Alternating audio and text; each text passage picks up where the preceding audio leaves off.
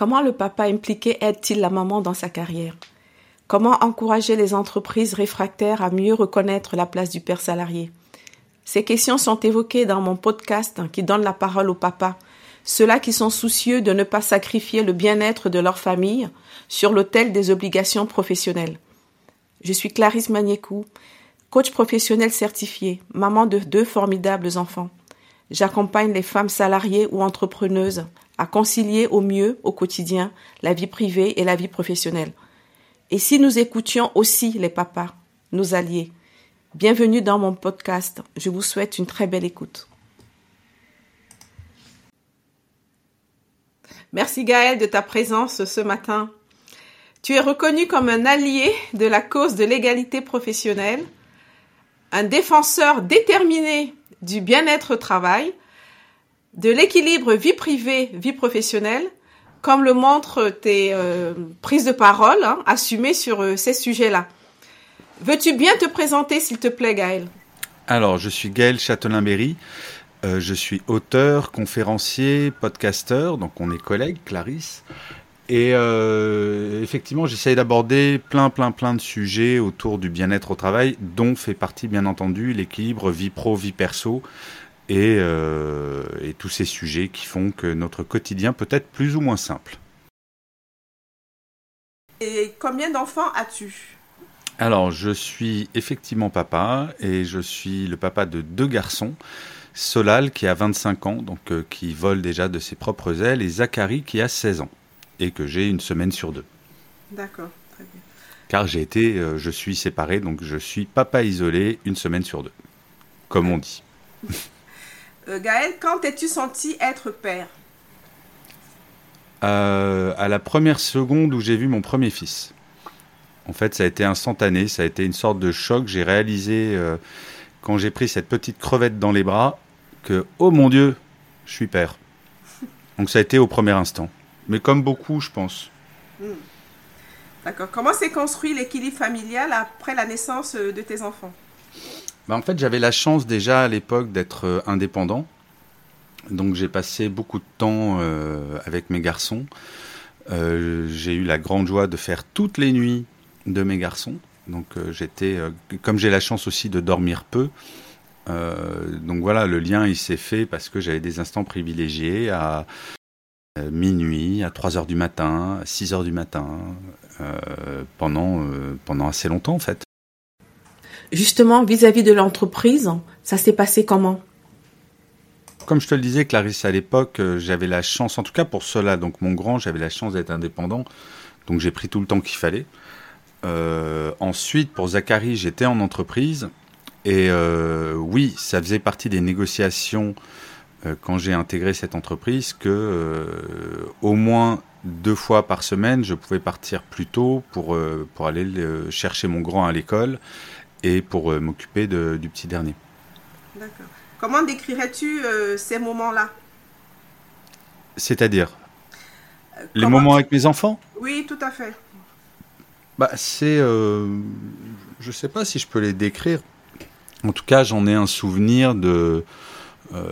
d'amusement, d'émerveillement, de, c'est, c'est un truc de fou de voir nos enfants grandir. Et je pense que tout parent dira la même chose. On a toujours le sentiment qu'ils sortent de la maternité, même quand ils ont 25 ans, en fait. Et quand j'en parle à ma propre mère, et j'ai 53 ans, elle me dit la même chose. Hmm. Donc quand on a 53 ans, qu'on se fait toujours appeler mon bébé, c'est quand même bizarre. Mais je comprends. Comment l'organisation familiale a été repensée après la, reprise du travail de la mère si, euh, bah, On avait on avait, alors pour Solal, il était en crèche collective et pour Zachary, c'était euh, une garde partagée.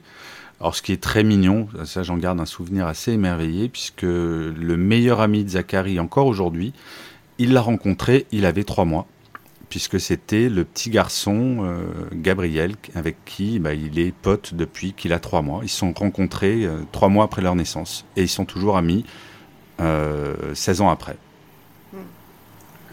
Aujourd'hui, comment tu te sens en tant que père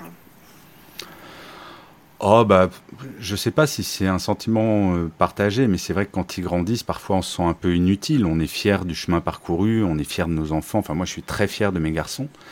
mais, euh, mais on sent que la distance se crée en termes d'influence. En tout cas, elle est plus, elle est plus diffuse. Euh, on aimerait parfois qu'ils soient petits. À la fois, on fait pas des enfants pour qu'ils restent à la maison. On fait des enfants pour qu'à un moment ils grandissent, qu'ils aient des valeurs et qu'ils quittent le nid familial. Mais, euh, mais voilà, c'est une évolution qui est normale, naturelle et saine. Hmm. Tu as été euh, manager. Comment tu faisais à l'époque face à un père euh, salarié, un jeune père salarié par exemple bah, C'est ce que je disais, j'avais parlé avec mes managers en expliquant que, euh, que deux fois par semaine, voire trois, je partais plus tôt et que ma priorité c'était mes enfants et que si jamais il fallait euh, partir en urgence, je partirais en urgence. j'ai toujours travaillé dans les médias, donc on sauve pas de vie. Si j'étais chirurgien cardiaque, si je suis en plein milieu d'une opération, si on me demande de venir le chercher à l'école, c'est un peu plus compliqué. Euh, quand on est salarié dans une entreprise de médias, c'est beaucoup plus simple. Et j'avais des gros postes dans les médias. Pour autant, avoir des responsabilités signifie pas qu'on doit, euh, qu'on doit oublier sa famille. Mais ça n'a pas toujours été simple parce que, en tant qu'homme, il y a euh, une vingtaine d'années, on me regardait avec des gros yeux quand je partais à 17 heures pour, pour aller chercher mes enfants à l'école. J'ai même entendu cette réflexion. Une fois, un, collègue de travail me dit Mais tu fais quoi, Gaël, à partir si tôt, souvent? Et j'explique que bah, je vais chercher mes enfants à l'école. Et il a osé me répondre, mais dis donc, t'as pas une bonne femme pour faire ça? Donc je crois que c'est là où j'ai compris qu'il y avait encore du chemin à faire. Ça reste un grand défi de lutter contre les clichés sur la parentalité, sur les rôles assignés à l'homme, à la femme, à la mère, au père, en entreprise comme dans toute la société d'ailleurs. Oui, l'entreprise est vraiment euh, bien placée pour jouer un rôle majeur dans, dans la promotion de l'égalité professionnelle, dans la qualité de vie au travail. Si tu avais une baguette magique, euh, Gaëlle, comment aiderais-tu euh, les pères salariés, par exemple, à concilier euh, la vie privée et la vie professionnelle? Mais je pense que ce qui est très important, c'est qu'on change tous les paradigmes. C'est-à-dire que la génération de mes parents et la mienne, d'une certaine manière, on ne donne pas à l'homme le rôle de père dans la société. Euh, on estime qu'il doit travailler, ramener de l'argent, réussir, avoir une grosse voiture, un bel appartement, etc., etc. Faire des nocturnes au travail, ça c'est valorisant dans l'inconscient collectif. Euh, un homme au foyer, par exemple, c'est pas valorisé. Euh, et ça va prendre du temps pour changer ça. Donc là, c'est l'extrême, homme au foyer. Mais déjà qu'un homme parte plus tôt pour aller chercher ses enfants, s'il le fait, on lui fera une réflexion. Alors que si une femme ne le fait pas, on lui fera une réflexion également en ayant dans l'inconscient collectif le sentiment que c'est une mauvaise mère. Alors que dans l'absolu, l'égalité femme-homme, bah, c'est de pouvoir choisir exactement ce qu'on veut faire. Et il n'y a pas de bonne règle. D'ailleurs, euh, il y a un exemple qui est excellent, c'est l'exemple suédois. Euh, en Suède, le congé maternité, euh, si une femme accouche, elle a trois mois de congé maternité. Ensuite, le couple, je dis bien le couple, a un an de congé à se répartir comme il le souhaite. Ce qui signifie que si la femme veut retourner travailler au bout de trois mois et son mec euh, rester, ou son, mec ou sa compagne d'ailleurs, euh, femme, c'est dégenré, peut très bien s'arrêter un an. Mais ce qui veut dire qu'avec cette chose-là, non seulement on enlève dans l'inconscient collectif le fait que c'est forcément la femme qui doit sacrifier sa carrière sur l'autel de la maternité, mais en plus, il n'y a aucune discrimination à l'embauche parce que toutes les femmes ont entendu, avant d'avoir des enfants, pendant un entretien d'embauche, cette célèbre phrase Est-ce que vous comptez avoir des enfants? Moi, en tant qu'homme, on me l'a jamais posé. Jamais. Et ben, en faisant comme ça, en Suède, plus personne ne pose la question parce que, homme comme femme, on peut disparaître un an pour s'occuper de nos enfants. C'est vrai que la Suède est chef de file en matière de parentalité équilibrée. Déjà, les mots utilisés disent tout. On parle plus de congé parental que de congé paternité et de congé maternité, comme en France. C'est 16 mois de congé parental indemnisé à partager entre le père et la mère, dont trois réservés exclusivement au père. Ce qui veut dire que le père et la mère ont les mêmes droits face à l'employeur. Tout ça montre que la Suède considère la parentalité comme un grand enjeu sociétal qui doit être suivi d'une politique volontariste et généreuse. Dans les pays nordiques, et spécifiquement en Suède, c'est surtout que le pouvoir a toujours été en entreprise et le pouvoir politique a toujours été partagé entre les hommes et les femmes. Il y, avait même des dirigeants de vikings, ce qui était quand même enfin, au Moyen Âge. Donc euh, ça fait partie de l'inconscient collectif. Et changer un inconscient collectif, ça prend du temps. Euh, et on est au début de l'histoire, là, au tout début. Hmm.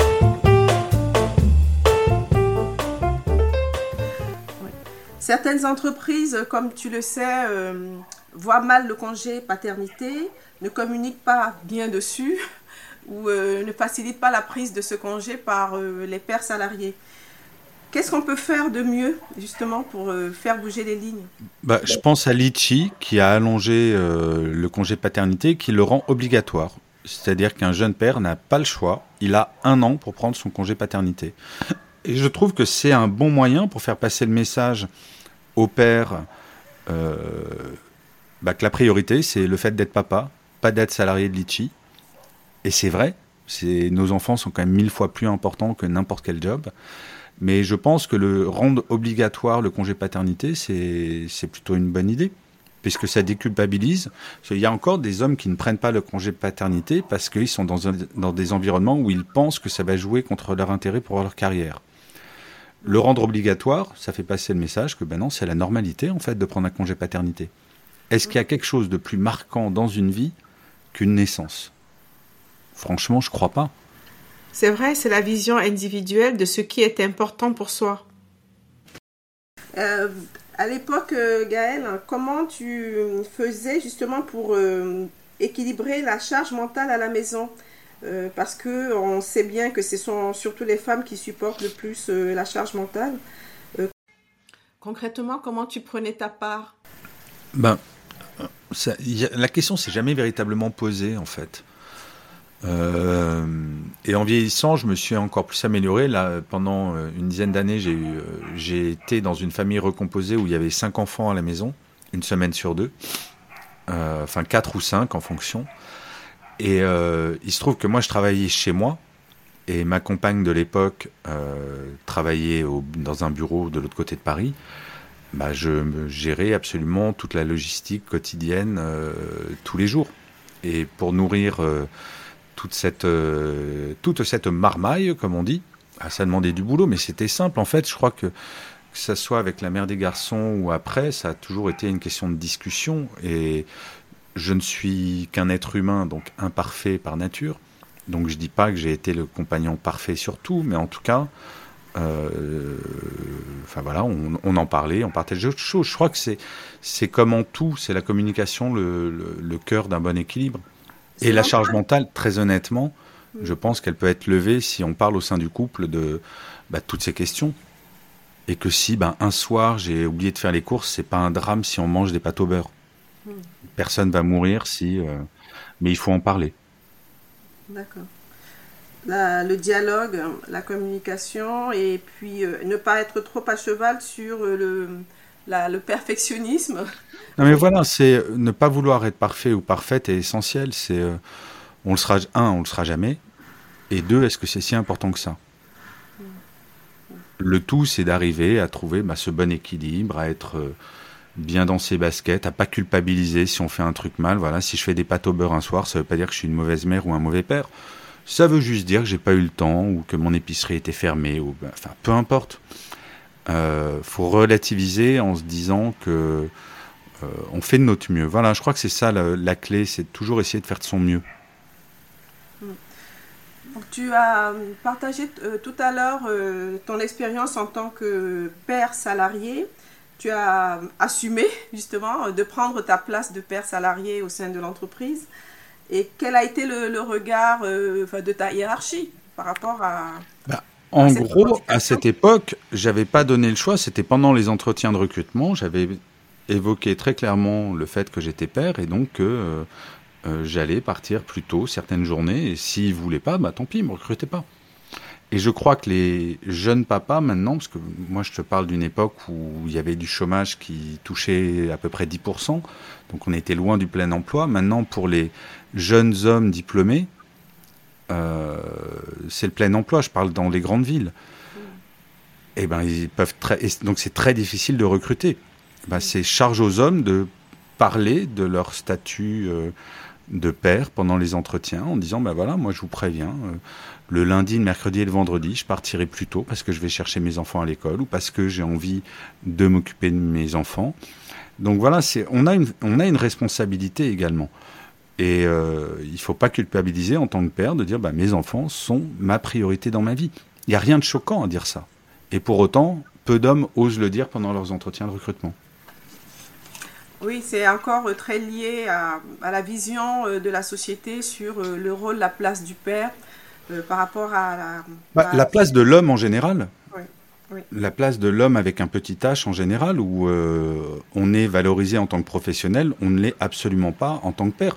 Mais tu sais, Clarisse, il suffit même de regarder quand nos enfants sont tout petits à l'école maternelle et qu'il y a la fête des pères et la fête des mères. Moi, ça m'a toujours profondément choqué de voir que pour la fête des mères, mais les gamins, ils travaillaient pendant des semaines pour faire des super trucs. Nous, en tant que père, la maîtresse, elle demandait aux enfants de faire une pauvre carte. La mère est toujours valorisée. Oui. Alors bien sûr que la mère est importante, mais on n'est pas rien. Sauf que dans la société, depuis des siècles, on valorisait l'homme avec un petit h en tant que professionnel. Et, la génération de, nos pères, donc ceux qui sont nés quasiment avant la Deuxième Guerre mondiale, euh, ils n'ont jamais changé une couche. Jamais. Donc voilà, ça évolue petit à petit. Donc faut pas euh, tirer la sonnette d'alarme. C'est une évolution qui est lente, une évolution par rapport à une situation qui existe depuis des siècles.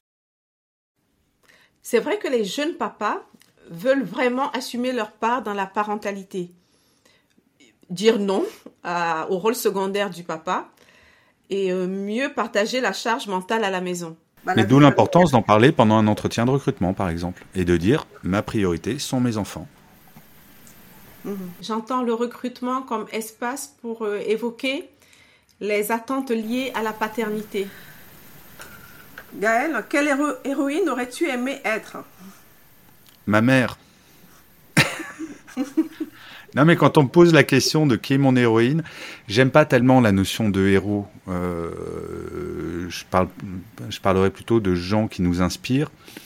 Et quand on parle de modèle féminin, je, je, je parle toujours de ma mère. Je suis pas fusionnel avec ma mère, mais je trouve que c'est une femme euh, qui a été élevée dans un, dans un milieu qui s'est battu. Sa mère elle-même a divorcé en 1942, donc à une époque où le divorce n'était vraiment pas quelque chose de, de commun.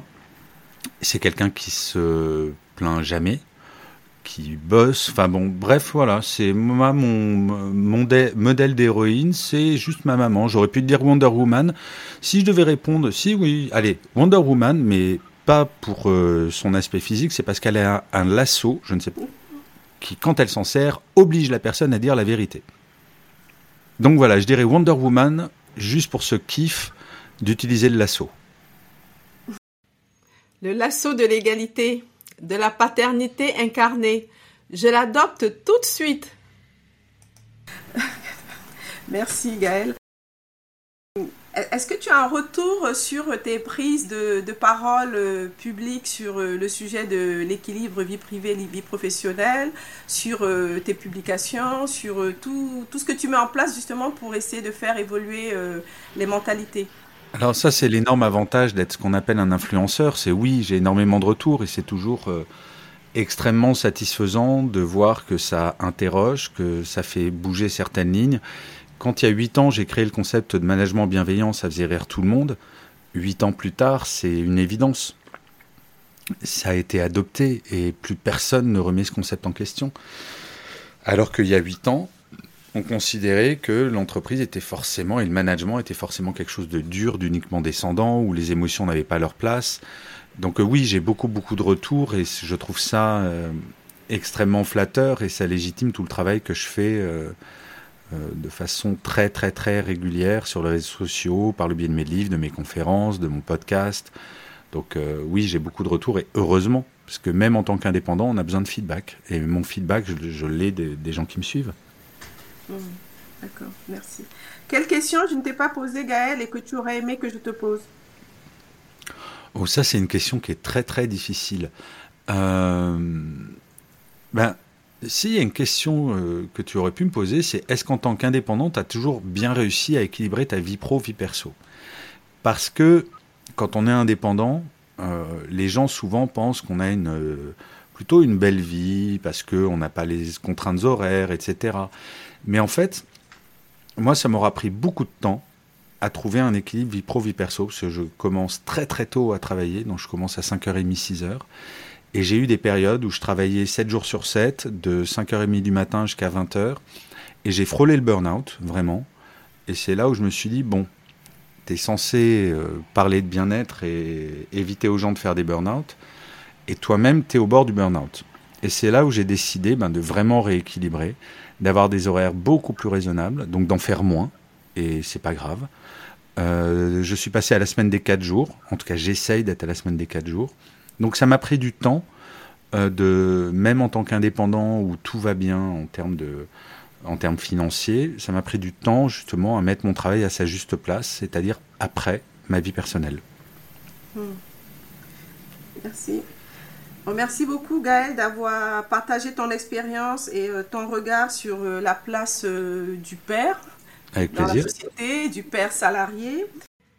Merci aussi Gaël de rappeler le rôle moteur que peuvent jouer les entreprises pour faire avancer l'égalité professionnelle. Cela passe notamment par une meilleure reconnaissance de la place du père salarié et par des conditions de travail qui favorisent l'équilibre vie privée-vie professionnelle. J'ai également retenu la place à accorder au dialogue, à la communication au sein du couple pour construire l'organisation familiale qui permet d'alléger la charge mentale de la maman. Chers auditeurs, un grand merci pour votre écoute. Pour soutenir mon podcast, vous pouvez vous abonner sur votre plateforme préférée. Vous pouvez aussi le partager ou mettre des commentaires. N'hésitez pas à me suivre sur LinkedIn.